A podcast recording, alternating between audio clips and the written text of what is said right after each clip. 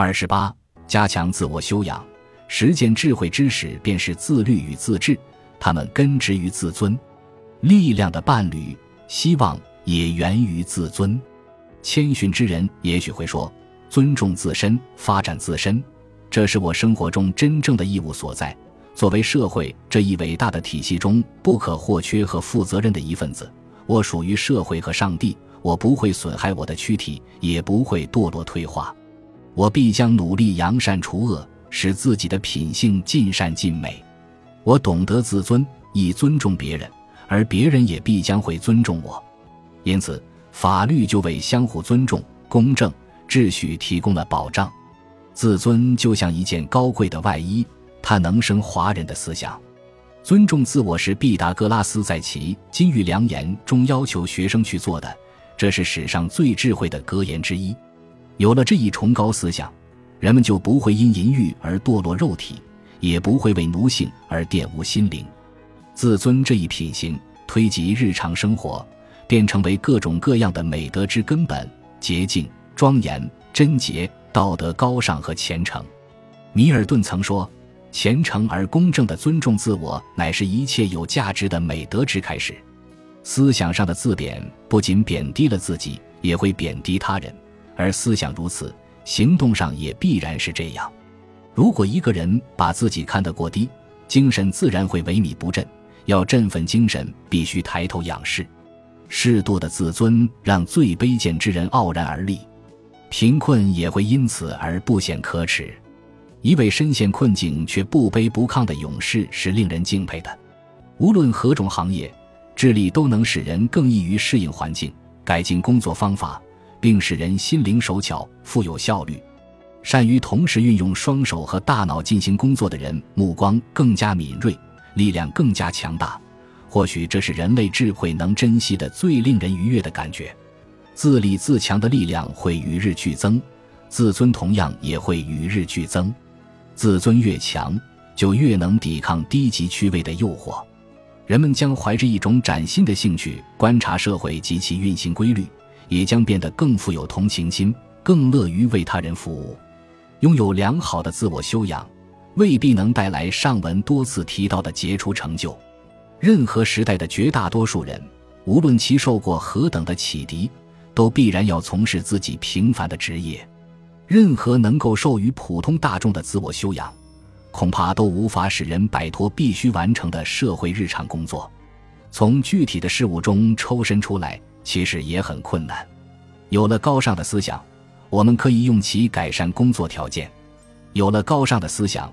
无论贵贱贫富都会荣耀，因为不管这个高尚的人是多么贫穷卑贱，那些伟人也会毫无顾忌的翩翩而来，与其相伴，促膝谈心。于是，良好的阅读习惯便成为最大的快乐之源和自我完善之途，以最好的结果潜移默化的影响着一个人的性格与行为。尽管自我修养未必能给人带来物质财富。但它能让人与高尚的思想相伴左右。一位贵族可以很轻蔑地问一位智者：“说说看，你的哲学到底为你带来了什么？”智者将如此回答：“至少我获得了思想。”由于人们觉得事情进展的不如他们所想的那么快，因此许多人容易心灰意冷。刚播下橡树种子，人们便期望它立即长成橡树。或许他们将知识看成推销的商品。却因为它并不如期望中的那样畅销而苦恼。特门赫尔先生在一份教育报告（一八四零年）中谈到这样一件事：诺福克的一位小学校长发现自己学校的学生数量骤降，因此便着手调查导致这种结果的原因。最终，他发现绝大多数家长让学生退学的理由是，他们本期望教育能使他们的生活变得更加舒坦，后来却发现教育无济于事。于是，他们让孩子辍学，并且再也不打算将其送到学校中去。在其他阶层之中，这种对自我修养的贬低看法也非常盛行。导致这种结果的原因是，社会上或多或少的存在着对生活的错误认识。有些人将自我修养看作是一种超越他人的手段或智力娱乐的方式，而不是一种净化心灵、升华精神的力量。这种看法是对教育的一种贬低。用培根的话来说，就是知识并非是销售盈利的商场，而是一个为了造物主的荣耀和人类心智升华的宝库。毫无疑问，通过劳动获得升迁并因此改善其社会地位是一件荣耀的事，但绝不能以牺牲自我为代价，使心智成为肉体的苦役；也不能因没能有所成就。这种成就取决于勤奋和对事业的关注程度，而非知识就怨天尤人、灰心丧气，这是心胸狭隘的标志。罗伯特·索西在回复朋友咨询的一封信中，狠狠地批评了这种心胸狭隘的人。他说：“如果我能赠给你什么有用的忠告，我绝不会吝啬。但是，如果一个人选择了自暴自弃，那就真的是无药可救了。”一个善良而聪明的人，有时也会对世界感到愤然、悲哀。但是，请记住，如果你履行了你在这个世界上的义务，你就不会怨天尤人。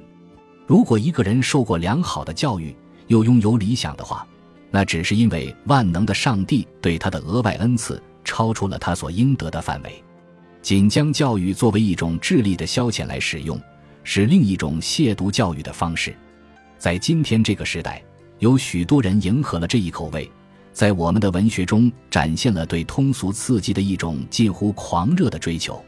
如今，为了迎合大众的口味，我们的书刊充斥着庸俗的诙谐和夸张，这实际上背离了人类法则和自然法则。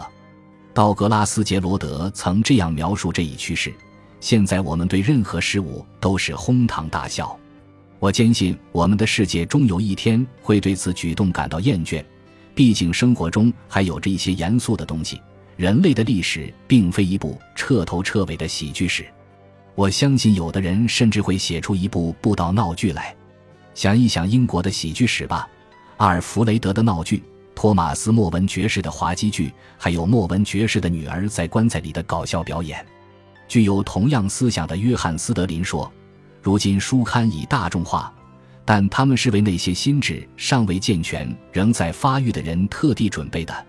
他们对人们心灵的亵渎，比起瘟疫、污染和腐败有过之而无不及。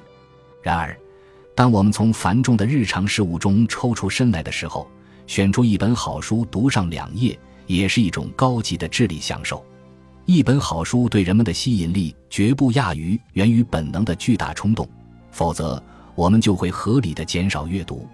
如果像某些人那样，将阅读作为获取精神食粮的唯一途径，投身于图书馆埋头苦读，并整日沉浸于自己臆造的荒谬的人生图景之中，那么这将会比无所事事更浪费时间，因为它比无所事事更加有害。一个养成盲目阅读习惯的人，往往会沉湎于小说中的虚幻情感而变得荒谬无常。小说所激发的文学上的遗憾。不会产生任何相应的行动，它所引发的情感也不包含自我牺牲。